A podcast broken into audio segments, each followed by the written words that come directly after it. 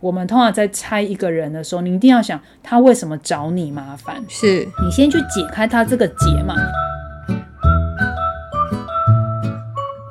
我今天呢要来分享是有关于商业上的危机处理状况，又是拆炸弹系列，，对拆炸弹系列，因为我们在商场上常常会跟人家有利益上的踩点嘛，可能别人就会想要攻击你，或是耍一些暗地里的手段。那这也是我最近刚处理完毕的一个事件，当然不是发生在我身上了，不然听众可能会觉得说 Amber 怎么一天到晚都在面对这种暗黑攻击，其实上不是我，实际上是我常常接到这种电不话，是因为仁者多劳，所以大家有问题就会找你，天就满母汤，是好万不好事 通，就是我很常接到朋友会打来问我说：“哎、我跟你讲，我最近又遇到了有一个事情太难解了，我想听听你的意见。”好， 不是只有听你的意见， 是直接要听你的指导，恳请指教，救救 我吧！我就会觉得说：“好，又是什么情况？到底为什么会有这么多事情？”那这个状况，这样我们把它整理出来，我觉得大家以后在商场上也很可以适用。我先简单描述这个情况是这样：A 跟 B 呢，他们算是同行，就是竞争对手，就是竞争对手。这个 B 呢，他们曾经这间公司在过去的时候，他们的前老板做了一些非法跟违法的事情，好，那也被法院判刑，嗯然后也抓去关了。反正就是有前科就对，对都有前科。这个老板呢，他刚好跟 A 以前呢，他们曾经有交集，就是可能曾经是合作，哦 OK，那这个 B 的老板因为跟 A 有合作嘛，我相信 A 一定也被牵连到了嘛。是那就是以前可能是十几年前的事情，是就过去的恩怨情哎，对，仇，过去的恩怨情仇。那这个 B 呢，实际上我接到这个朋友的电话的时候，他就是虽然是用旧的名字、嗯旧的公司名字，但是人马全部都换了。都是新的团队、新的组织，甚至大家都觉得说：“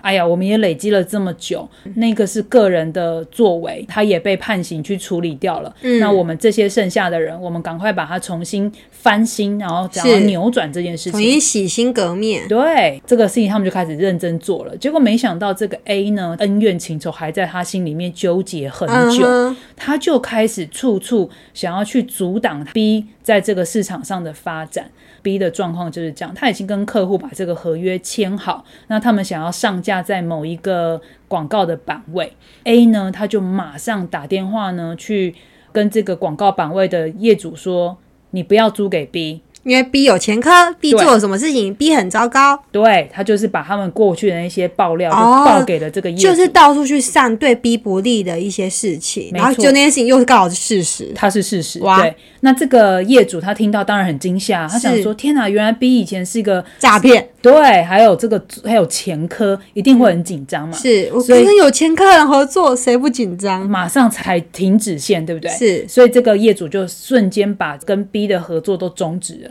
可是 B 呢，他们自己也有些失误啦，他没有把一些合约签得很仔细，但是他却跟客人把合约签下去了，也就是糟糕了。他现在已经跟客户签好约，可是却上不了架。是，好，那 A 又到处去踩他们，就是到处去施压就对了。 嗯，这个 B 就打来问我说怎么办？原来你不是 B，你是 B 的朋友，我是 B 的朋友，他只说怎么办？我合约已经签下去，就是头已经洗一半了，头已经洗下去了，客户也不管，客户说那是你们的事情，好，你就是要处理合约是我对你签的，你们私底下的事情你自己去想办法。好，那等于是他就是跟 A 妥协嘛，嗯，要么他就是回过头跟客户讲说抱歉，这个合约我没办法履行吗？，对我有可能要毁约，然后看多少的赔偿我赔给你。怎么样都是可能要赔了，就是要赔，看嗯来都是要赔。那我就跟他讲说，既然都要赔，那就来算一算要赔多少。哦，对吧？？因为他看来，因为他想要去解决这件事情嘛。通常我们在处理这种危机状况的时候，我们都会先从最坏的地方开始想，就是、好啦，假设这件事情就是一路已经烂到底了，嗯到底会多烂？嗯，哦，有时候你要先把那个底线先先自己知道嘛，最大的损失先算出来，没错，在你去谈判之前，因为看来他不打算跟客户签毁约这件事情，哦他就是直接想跟 A 去谈，为什么他不想跟客户？是可毁约的那个赔约很更大吗？没错，因为 B 呢，他回过头去问这件事情，他问他们老板的时候，老板就说：“那不然也这样好了，我们也不要去跟客户闹僵关系，你就跟客户讲说，之前呢、他上架前呢、啊他也不用付了，我们全部通通送他，但是这个合约我们不再履行了。那我就说，天哪！可是你这样子算下来，你应该会损失更大吧？嗯，他说：“对我其实损失更大。你损失更大的情况之下，如果你跟 A 回去谈的话，是不是有可能降低损失哦，？”他说：“对，其实是可以的。其实就是说，我们知道最大的损失就是不履行合约了，就是毁约。但是今天有一条路是有机会把损失再降低一点，我们先试试看这一条路能不能。没错，通常按照公司的利益考量的话，最烂的结果就是你全赔嘛。是，那这个全赔的情况下，我觉得在你还没有努力之前，你为什么马上就要让自己全赔？没，错，一般我们不会这么做。是，对，所以你算下来，如果你硬着头皮去跟 A 直接谈判，有可能你的损失更小，对吗？他说对，我说好，那我们就来跟 A 谈判。 OK，好，你算看看，你如果跟 A 谈判，他开多少价嘛？因为 A 看来就是打算来吃定这件事情没吧，错，他可能会无条件跟你要高价钱，对吧他已？经掐你的脖子了。对他知道你一定会要认这件事情，是所以他开多少价钱，你有可能都会全盘接收嘛。 U Q Q，对，那我就问他说：“你觉得你最高可以接受的价位是多少？”就说原本这个看板我们签给客户是一万二，嗯可是如果他一直不停的往上加，嗯，加到两万就是我的底线。哦，好，我说那两万是你的底线，是因为 B 有先找了路人甲先去询价说，哎，如果我们想要跟你租这个看板，你的价钱是多少？先试探 A 的底线。对，然后 A 就说，哦，如果是一般的人来租的话，就是一万五。啊哈， OK，也就是说，他们现在看来已经没有一万二这个价钱，铁定就是从一万五开始往上喊了，但对知吧？道说 A 的最低成本现在就是一万五。对，就是一万五。他就心里想说，好，那我就从一万五开始往上，嗯因为如果一万五跟一万二只差三千嘛，是所以看来这个损失他还可接受。是，可是如果是两万，一万五跟两万就差五五千。因为他的底是一万二，他的赔度就更大了。现在看起来，你的赔损就是底线，就是你的两万是你最低的底线，就是你不可以超过两万，再超过两万，你可能就损失更多了。嗯，一万我看来是已经 A 开出来的价嘛。这件事情我就开始跟他讲说，我们怎么解解法呢？我们就来跟大家分享。第一个，我们刚刚就说，请你先去精算出你的损失。那我们刚刚已经说出来了，这是他的底线也算出来了，对不对？嗯，好，你现在在跟他谈判之前，我们通常在猜一个人的时候，你一定要想他为什么找你麻烦。是你先去解开他这个结嘛，一定是他过去是不是有跟你们老板有一些恩恩怨怨，就是有仇啊，有仇嘛，对不对？梁子杰下啦。对，他会这么不爽，就是他一定是他们之前的一些纠葛嘛。嗯，那我说你先去解他这个情绪，是这个纠葛这件事情，因为我们现在是商业东西，可是我商业不能永远都在谈情绪，所以我是先去解掉他这个结。你就跟他讲说，老板，你之前呢、跟我们的这个前老板的恩恩怨怨啊，其实我理解，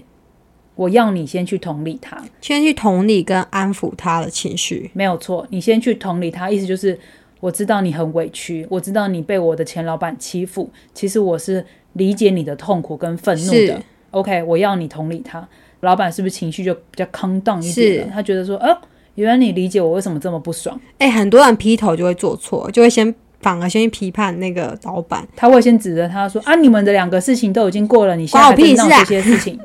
啊，我们是一码归一码哈，就整个事情就整个我之偏掉了前，有一集也是这样子啊，就整个解错了，对不对？对，解错线就是这样。我们要先打心理战，就是啊你先把他那个情绪，他那个是北宋的那件事情，先把它解掉你。先跟他站在同一个阵线，而不是把他推到对立面。没错，你就跟他说：“老板，我知道你很生气，嗯我都知道，可是呢，我也很无奈。”我说：“你讲完之后，我要换他来同理你哦。为什么？因为那是你们两个的事情，而且那十年前的事情啊应了。该说那是老板们的恩怨，可是你这个小业务根本没有参与到这之中。对，你们过去怎么两个怎么样那个相思相杀这件事情，我是真的不知道我。真的很无辜，我只是要真的赚钱混一口饭吃而对已。你为你现在为难我，我我也没有补你那一刀，这个东哥人也都不是我杀的，通通都不是我做的。嗯是那我现在只是很认份的想要来把这个案子处理掉，嗯，所以你现在为难我没有那个道理了就。没啊有意义啦。没有意义嘛？你现在就安抚他完毕之后，第二个你要回过头让他也同理你。嗯，你们现在开这个价钱 OK，你想要处理这件事情，你想要把这个市场拿走，你要拿我也接受。所以你要拿多少，你要开这个价嘛？现在我来跟你谈是第一个，我已经确定，反正这个合约我已经跟客人签，我就是会赔到了，就是我会认赔了。我已经准备要来认赔这件事是情。我没有因为不赔，我已经决定要认了。对我没有要来跟你争说啊，你怎么还这样啊？我不会，嗯，我现在就是我一副就是要认了。是可是这个认，这个赔，可不可以赔少一点？是，可以让我损失少一点。对，因为我们公司自己在作业流程上的确不够周全嘛，导致现在这个结果嘛，是所以我认嘛。我已经认了这件事情，但是可不可以让我们的损失也降低一点点？可不可以高抬贵手？对，我就跟他讲说，这个时候你的业务功力就是怎么样，你知道吗？他想子怎样？因为我们这我这个朋友也是那种虽然是女性，但是也是大拉拉个性。他就说那要怎样？我说你就是要使出你这个塞奶的功力。你就跟他说，老板，拜托你高抬贵手，可不可以不要这么狠？就是要开始跟他喊价钱。嗯， OK，我说还有第四步，他说哈，不是只要喊完就没事吗？没有啊，你要你不能，你没有办法确定这个人会不会真的顺你的意谈嘛。对呀、所以你要去想一件事，他有没有把柄在我们手上？什么是他的弱点？什么是他肯 care 的？这个老板他一定也有他的弱点。是我们有时候在要跟人家相对，希望他能够妥协你的条件的时候，你一定也要有一个东西释放出去，压着他走，是压着他接受你开的条件。是，对吧？他的弱点是什么？我们就在那边想很久，发现诶，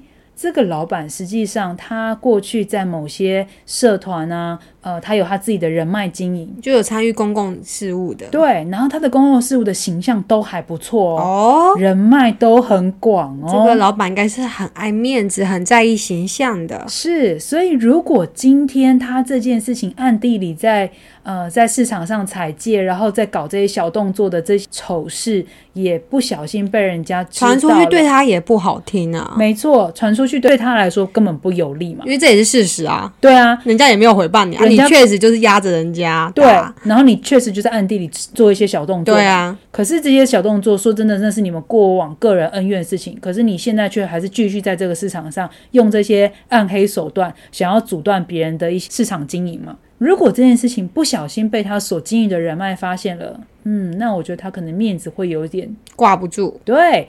那你在跟他讲说，你当然不能像是一副你要威胁他的样子啊。我说，你哦就，要怎么跟讲？老板，你过去啊，在这个人脉经营上啊，我很多朋友啊都知道你诶，我很多朋友也都有参与社团哦，然后他们每次讲到你，大家都觉得很称赞你诶。你看我现在在 burn 他，啊对在不对？灌迷 汤。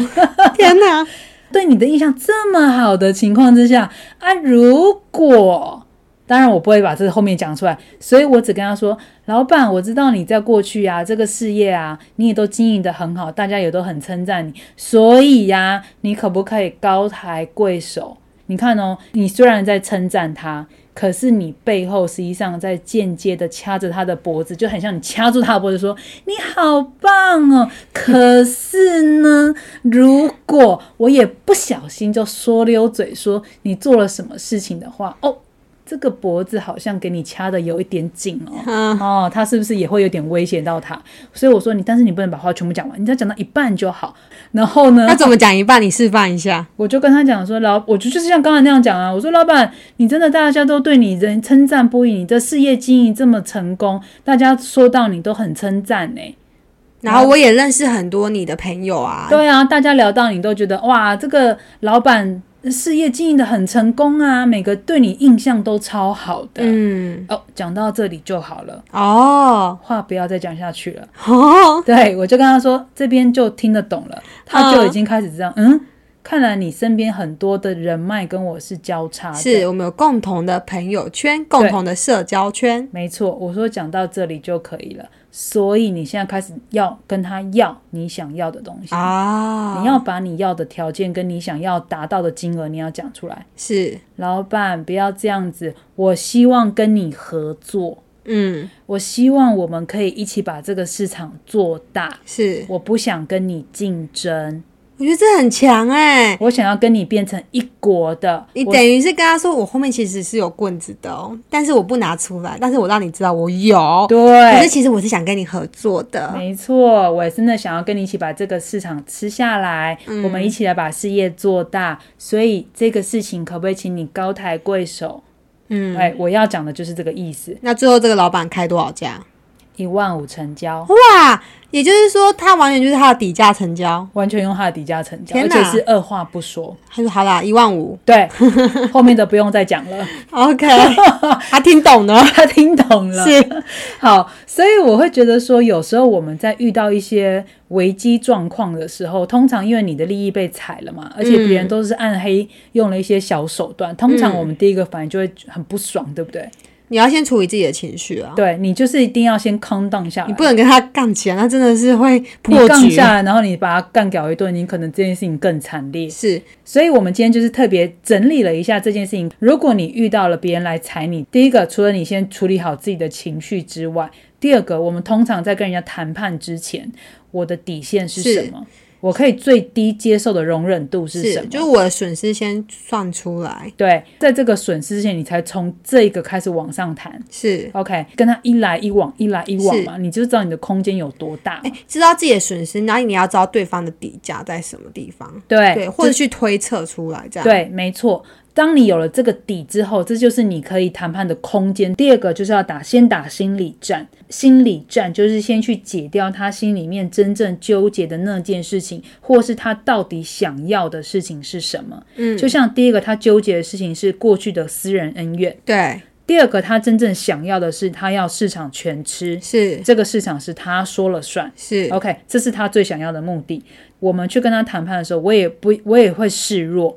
我同理你，嗯，然后这件事情我也认了，我们有失误的地方，或是我们我现在来谈这件事情本来就对我不利，嗯我都知道，我没有硬要你来配合我，我也没有硬要你来全盘接受嗯我开出来的条件，我是认赔的。只是我希望我接下来跟你谈，我希望我赔的空间可以小一点点。嗯，OK。除了我同理他之外，接下来我也希望他同理我。其实就是把对方拉到你身边，然后你也走到对方他身边，你们是同一个战线的，对，然后同一个战线了之后，你看哦，我们刚刚还去猜到了，或是我们去解到了他